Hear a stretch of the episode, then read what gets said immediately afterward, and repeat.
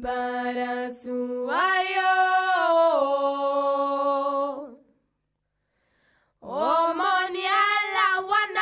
Kenirawo.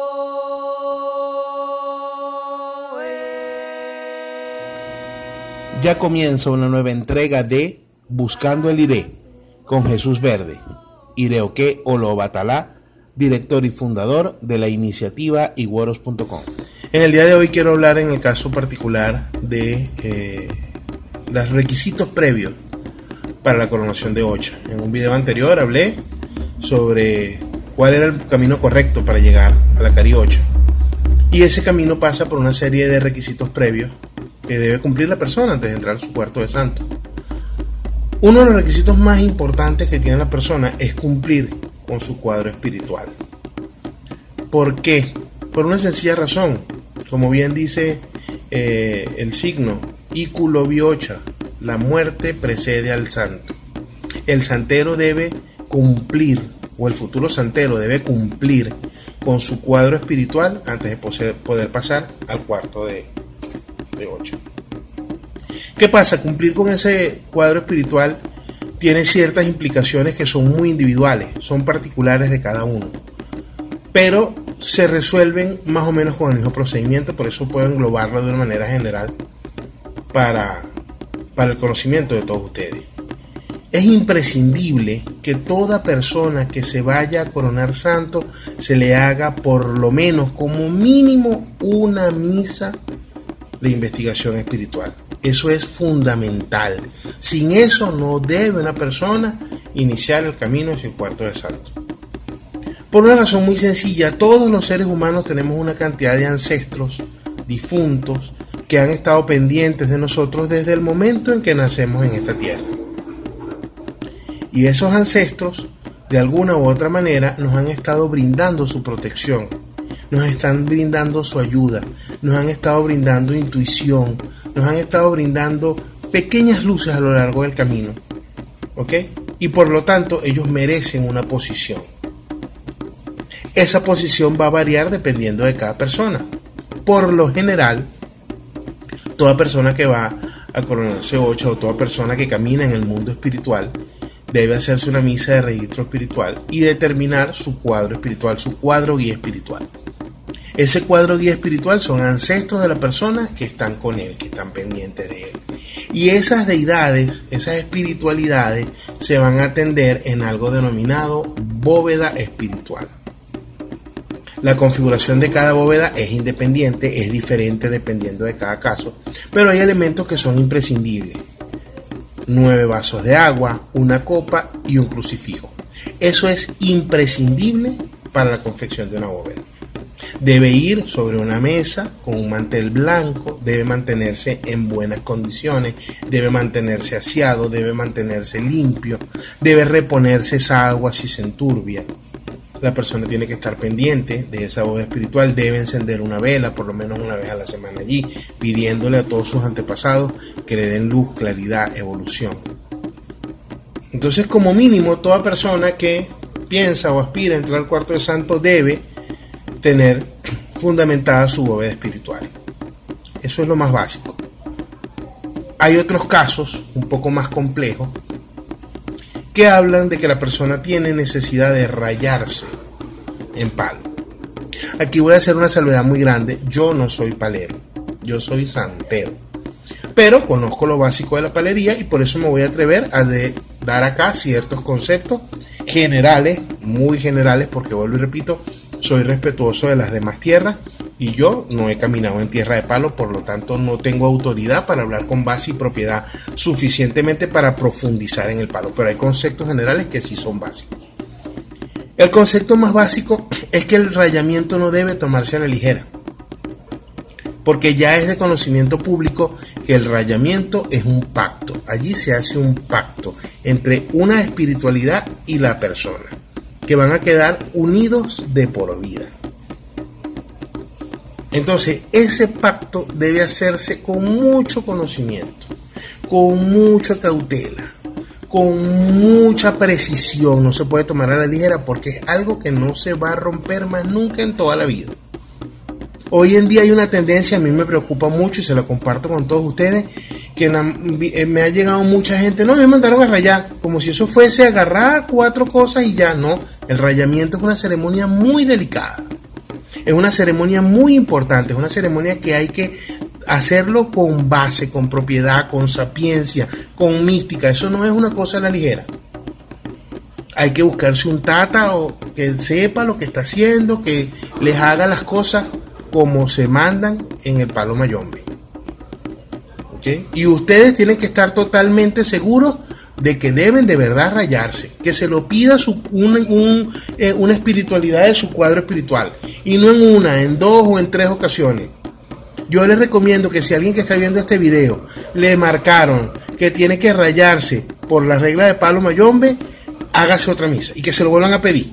Eso no está de más. Eso no está de más. Miren, eh, anteriormente en Cuba y hoy en día hay casas, linajes donde también se respetan. Se hacían tres misas antes de coronar a la persona. Primero se hacía una misa de investigación, un registro para ver cómo venía la persona. Después se hacía una misa donde a la persona se le fundamentaba su bóveda y se le hacía una misa en su bóveda ya fundamentada donde estaban sus espiritualidades y se hacían los esboces y las cosas y las obras y las limpiezas y todas esas cosas espirituales que había que hacerle a la persona. Y en una tercera misa era cuando se le hacía la coronación espiritual, que es el último paso antes de poder empezar con la ocha. Yo entiendo que por cuestión de costo, de tiempo, de dinero, en muchas casas hacen todo en una sola ceremonia. Pero hay que preguntar bien, señores, porque lo que está allí en juego es el futuro de cada uno de ustedes. Entonces, si usted está mandando a hacer su misa de investigación espiritual y surge algo allí, no se quede con preguntas a medias, no se quede con dudas. Aproveche que esté ese hermano ahí, aproveche que esté esa espiritualidad ahí, o aproveche que esté ese medium conectado en ese momento con sus espiritualidades y pregunte todo lo que quiera preguntar, sea muy específico. Nombre, fecha, sitio, cómo, cuándo, dónde. Porque todas esas cosas son importantes. ¿Qué tengo que hacer? ¿Qué debo hacer? ¿Cómo lo debo hacer? ¿Dónde lo debo hacer? ¿Con quién lo debo hacer? Todo eso lo puede usted preguntar sin ningún problema en cualquiera de sus misas de investigación espiritual. Y puede hacer tantas como necesita hasta que usted esté total y completamente seguro que su cuadro espiritual está satisfecho, conforme y que tiene la posición necesaria antes de usted pasar a la 8. Porque yo he visto casos que en el día del Itá se para el Egún, en el día del Itá del santo se para el muerto, porque no está conforme, porque no se hicieron las cosas bien, porque faltó algo. Y eso es un problemón, porque entonces ya está la persona en el cuarto de santo, está todo hecho y el muerto no deja que avance el Itá. Entonces tiene que empezar a salir a hacer obras, a remendar y a emparchar lo que no emparcharon en su momento. Señores, la ocha no es de carrera.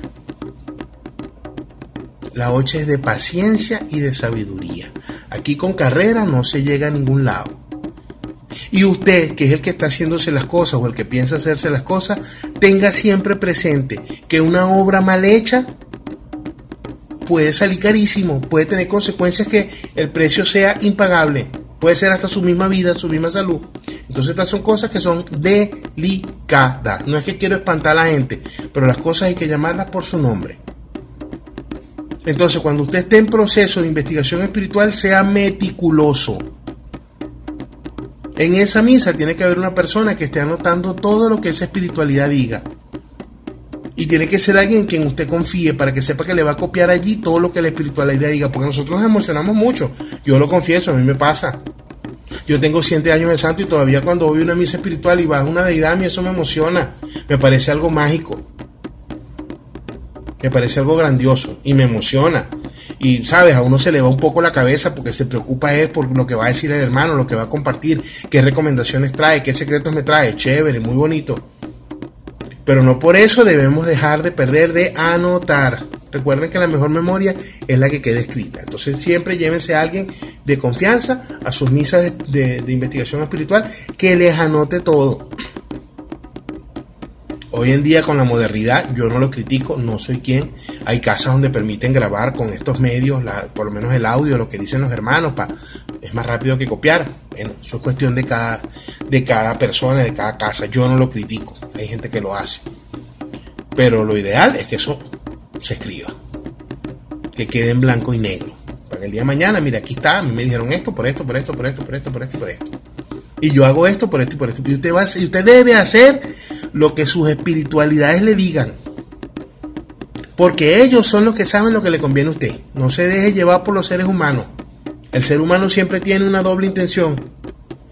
El ser humano siempre ve las cosas a su manera. En cambio, cuando usted está hablando con sus espiritualidades, están hablando gente que ha estado toda su vida pendiente de usted y que lo que quiere es bien para usted. Si está obviamente en una casa que, como dice uno, sabe lo que está haciendo. Entonces, usted, si usted le dice, mire, cuando usted se haga santo, su changó va bien en la sala de su casa, usted agarra y ponga su changó en la sala de la casa, porque eso fue lo que le dijo la espiritualidad. El único que lo puede sacar de ahí es el mismo Changó. Que usted cuando ya sea santero, le dé coco y Changó le diga, mira, yo no quiero estar aquí, llévame para allá, usted se lleva a Changó para allá. Pero mientras usted no tenga potestad para hablar con sus orichas, porque no ha pasado el yaboraje, no ha hecho ebometa, no ha recibido cuarto de santo, no, ha, no está presentado en tambor, no tiene la permisología para hablar con propiedad con oricha, usted hágale caso a su itá, primeramente a su de santo, y hágale caso a sus misas de investigación espiritual.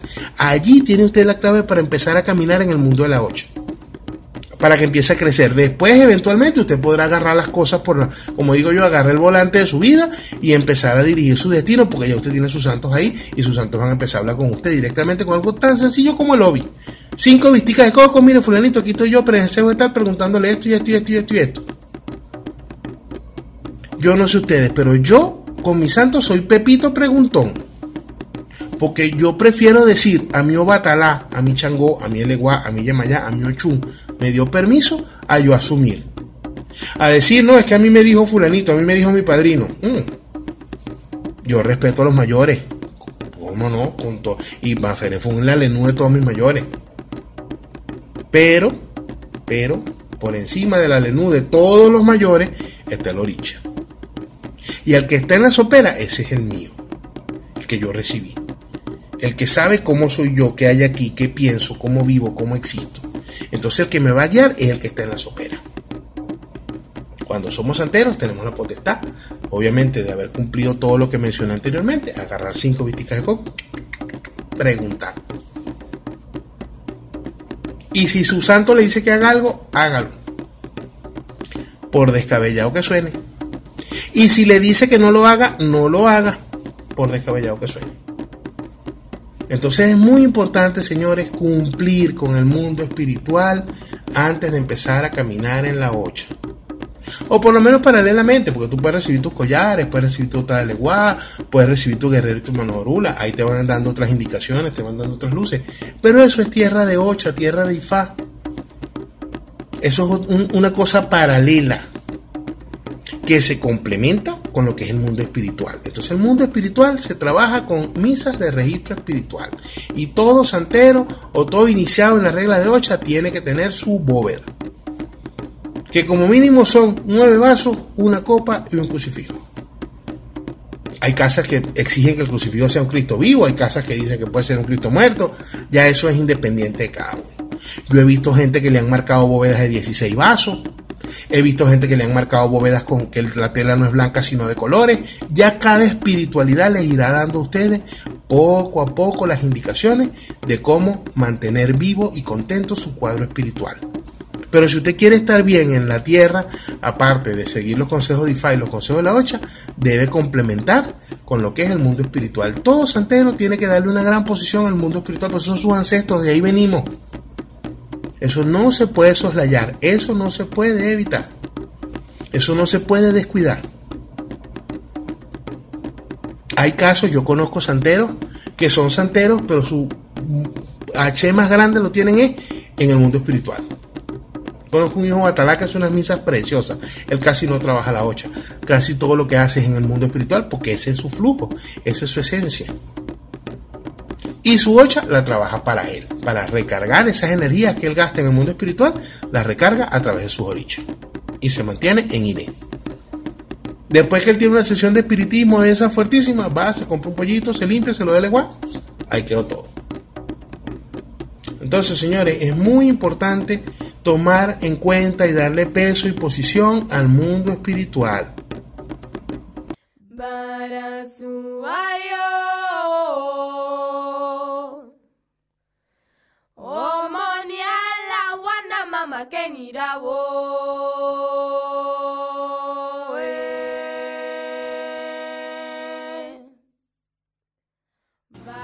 Les habló Jesús Verde Ireoque Olobatalá, director y fundador de la iniciativa iguoros.com. Muchas gracias por su sintonía y hasta una nueva oportunidad.